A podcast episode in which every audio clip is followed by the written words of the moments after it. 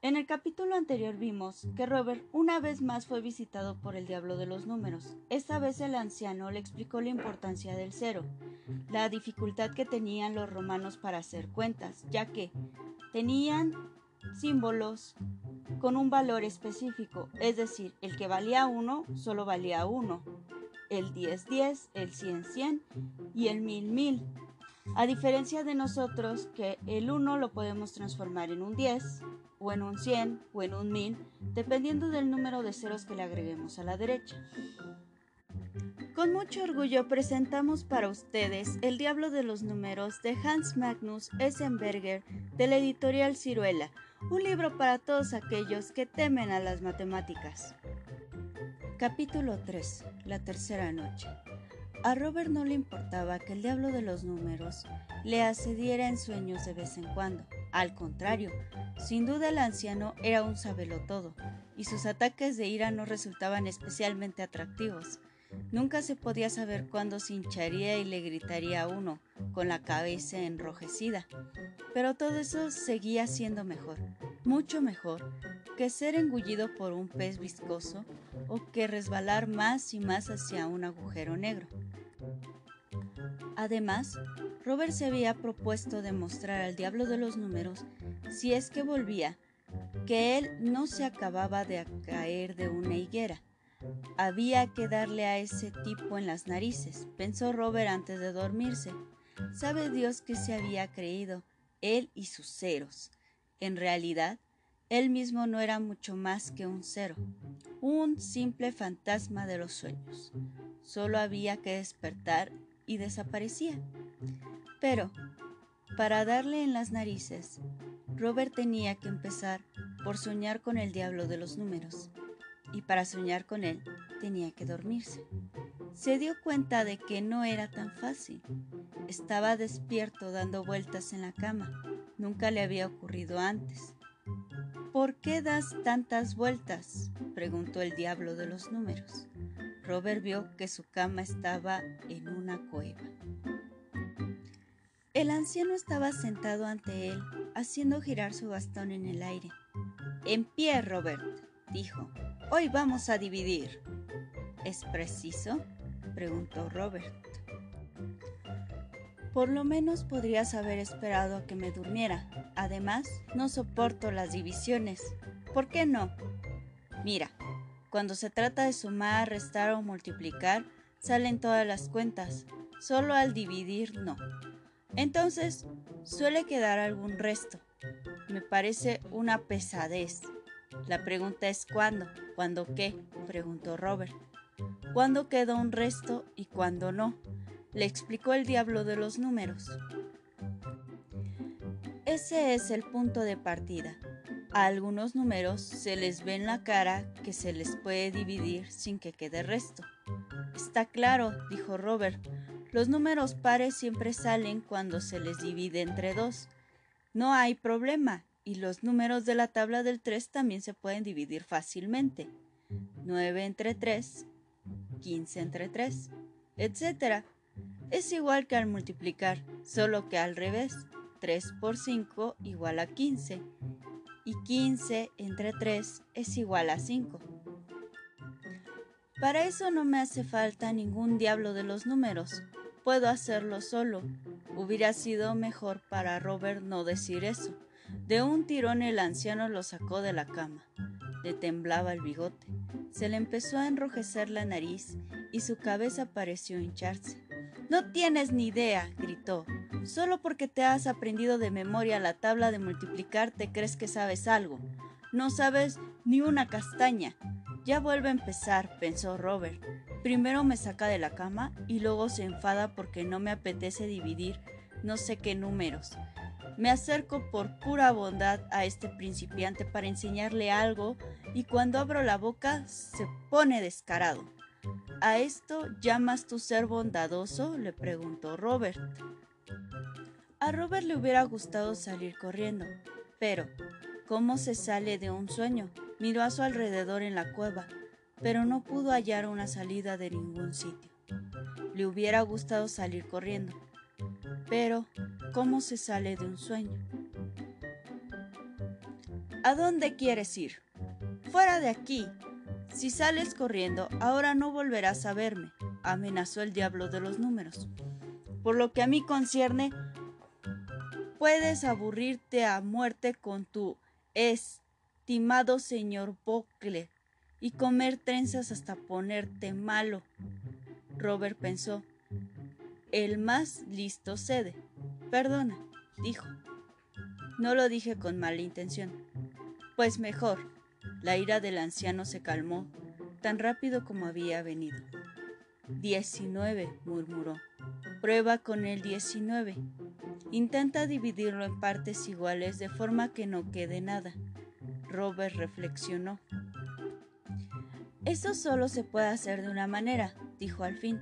Lo dividiré en 19 partes iguales. Eso no vale, respondió el diablo de los números. O lo dividiré entre cero. Eso no vale en ningún caso. ¿Y por qué no vale? Porque está prohibido. Dividir por cero está estrictamente prohibido. Y aún así lo hago, entonces las matemáticas saltarían en pedazos. El diablo de los números empezaba a excitarse otra vez, pero, por suerte, se controló y dijo, reflexiona, ¿qué debería salir si divides 19 entre 0? No lo sé. Quizás 100 o 0 o cualquier número intermedio. Antes has dicho que no había más que hacerlo al revés. Entonces, era con el 3 3 por 5 igual a 15, así que 15 entre 3 es igual a 5. Ahora prueba con el 19 y con el 0. Robert calculó 19 entre 0, digamos 190 y viceversa 190 por 0. 190 por 0 es 0. ¿Lo ves? Da igual, el número que escojas siempre saldrá 0 y nunca 19. ¿Qué se deduce de ello? Que no puedes dividir entre cero ningún número porque solo saldría una idiotez. Está bien, dijo Robert, lo dejaré. Pero, ¿qué hago entonces con el 19? Da igual entre lo que lo divida, entre 2, entre 3, entre 4, 5, 6, 7, 8, siempre queda resto. Ven aquí, dijo el anciano a Robert voy a contarte una cosa. Robert se inclinó hacia él tan cerca que el bigote del anciano le hizo cosquillas en el oído y el diablo de los números le susurró un secreto. Tienes que saber que existen números absolutamente normales que se pueden dividir y luego están los otros, aquellos con los que eso no funciona. Yo los prefiero. ¿Y sabes por qué? Porque son números de primera. Los matemáticos llevan mil años rompiéndose la cabeza con ellos. Son unos números maravillosos. Por ejemplo, el 11, el 13 o el 17. Robert se sorprendió porque de repente el diablo de los números parecía extasiado como si estuviera disolviendo en la boca una golosina. Y ahora, por favor, dime, querido Robert, ¿cuáles son los dos números de primera? Cero, dijo Robert para enfadarle. El cero está prohibido, gritó el anciano, volviendo a esgrimir su bastón. Entonces el uno. El uno no cuenta. ¿Cuántas veces tengo que decírtelo? Está bien, dijo Robert. No te excites. El 2 y el 3 también, por lo menos eso creo. El 4 no, ya lo hemos probado. El 5 seguro. El 5 no se puede dividir. Bueno, etc. ¡Ja! ¿Qué significa etcétera? El anciano había vuelto a calmarse. Incluso se frotaba las manos. Era indicio seguro de que guardaba en la manga un truco muy especial eso es lo bonito en los números de primera, dijo. Nadie sabe de antemano cómo sigue la lista de los números de primera, excepto yo, naturalmente. Pero yo no se la cuento a nadie, tampoco a mí, a nadie, nunca. La gracia es esa. No se ve en un número si es de primera o no. Nadie puede saberlo de antemano. hay que probarlo. ¿Cómo? Enseguida lo veremos. Empezó a pintar con su bastón en la pared de la cueva todos los números del 2 al 50. Cuando terminó el cuadro, era el siguiente. 2, 3, 4, 5, 6, 7, 8, 9, 10. Siguió un renglón. 11, 12, 13, 14, 15, 16, 17, 18, 19, 20. Escribió otro renglón. 21, 22, 23, 24, 25, 26, 27, 28, 29, 30. Puso otro renglón. 31, 32, 33, 34, 35, 36, 37, 38, 39, 40. Puso un nuevo renglón. 41, 42, 43, 44, 45, 46, 47, 48, 49 y 50. Bien, querido muchacho. Ahora coge mi bastón. Cuando averigües que un número no es de primera, no tienes más que tocarlo con él y desaparecerá. Pero falta el 1, se quejó Robert. Y el 0. ¿Cuántas veces tengo que decírtelo? Esos dos no son números como los demás. No son ni de primera ni de no primera. ¿Ya no te acuerdas de lo que soñaste al principio del todo? ¿Que todos los demás números han surgido del 1? ¿Y del 0? Como tú digas, dijo Robert. Empezaré por borrar los números pares, porque dividirlos entre dos es una nimiedad. Excepto el 2, le advirtió el anciano. Es de primera, no lo olvides. Robert cogió el bastón y empezó.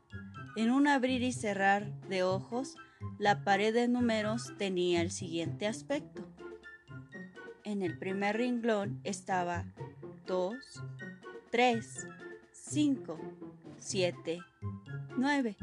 El otro renglón 11, 13, 15, 17, 19. El siguiente renglón 21, 23, 25, 27, 29. El siguiente renglón 31, 33, 35, 37, 39. Y el último renglón tenía 41, 43, 45, 47 y 49. Y ahora sigo con el 3. El 3 es de primera. Todo lo que sale en la tabla del 3 no es de primera, porque se puede dividir entre 3. 6, 9, 12, etc. Robert borró la serie del 3 y quedaron 2, 3, 5, 7. El siguiente renglón 11, 13, 17, 19 el siguiente renglón 23, 25, 29, el siguiente renglón 31, 35, 37 y el siguiente renglón y último 41, 43, 47, 49. Luego la serie del 4. Ah, no, no tenemos que preocuparnos de los números que son divisibles entre 4 ya los hemos quitado porque el 4 no es de primera, sino 2 por 2, pero el 5 es de primera. El 10 claro que no.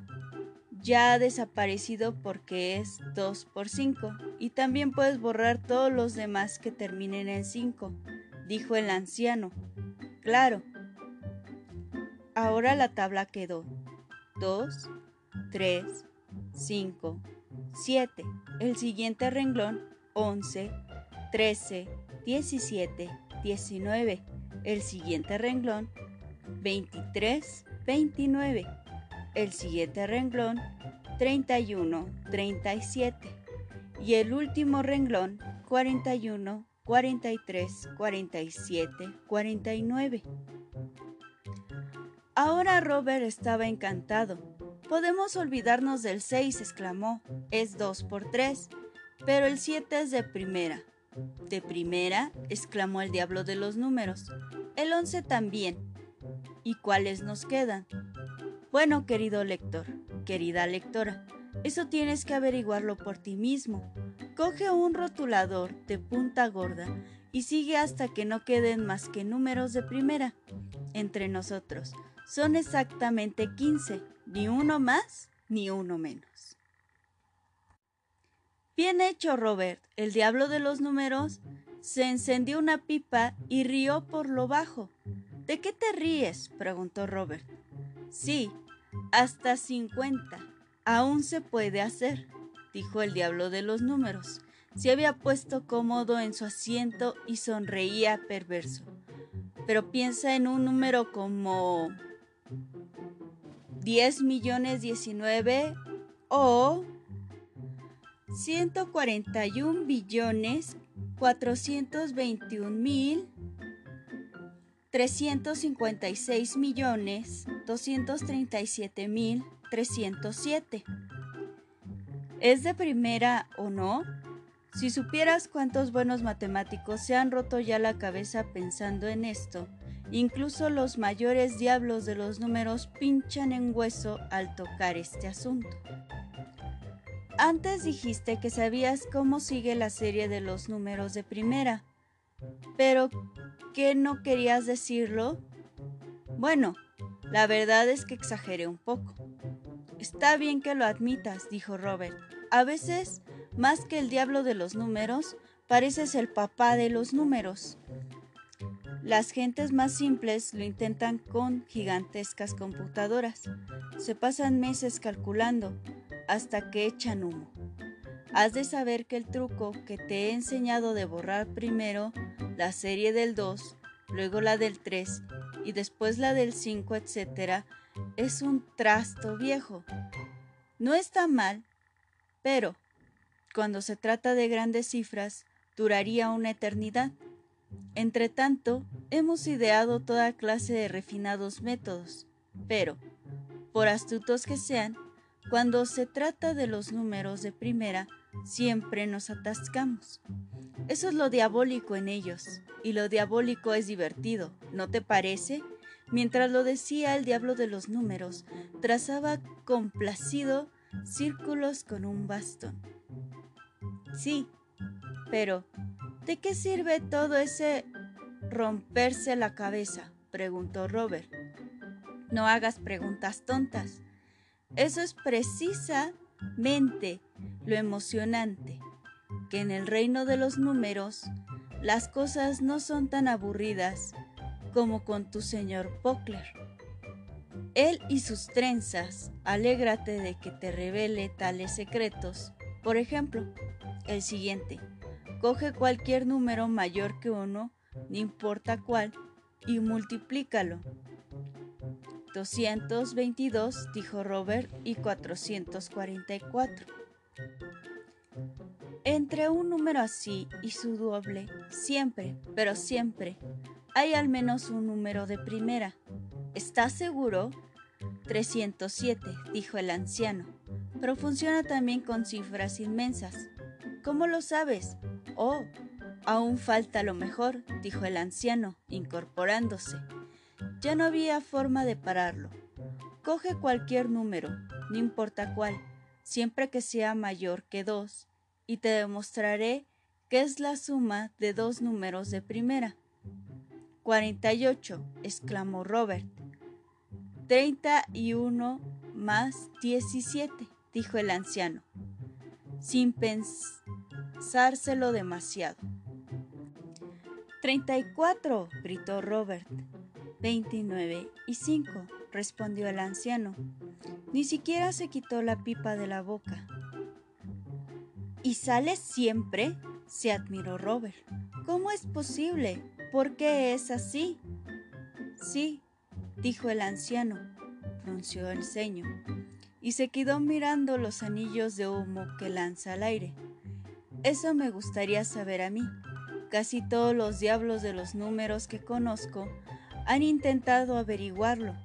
La cuenta sale siempre, sin excepción, pero nadie sabe por qué.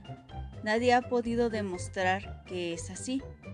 Eso sí que es fuerte, pensó Robert, y no puedo por menos que reír.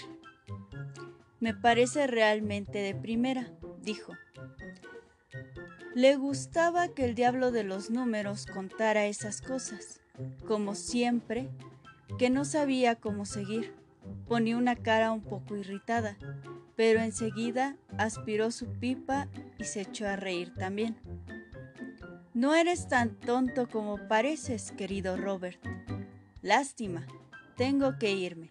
Esta noche aún tengo que visitar a unos cuantos matemáticos.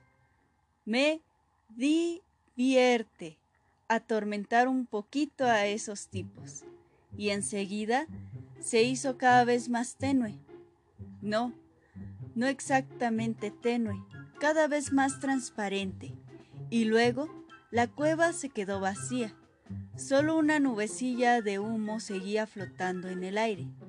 Las cifras pintadas en la pared se borraron ante los ojos de Robert y la cueva se le antojó blanda y cálida como un edredón.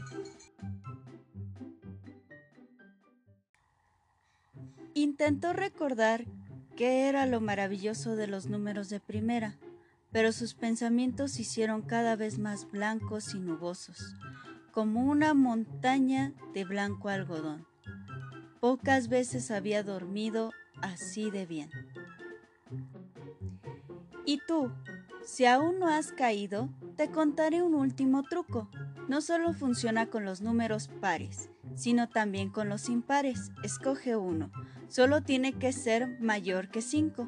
Digamos el 55 o el 27.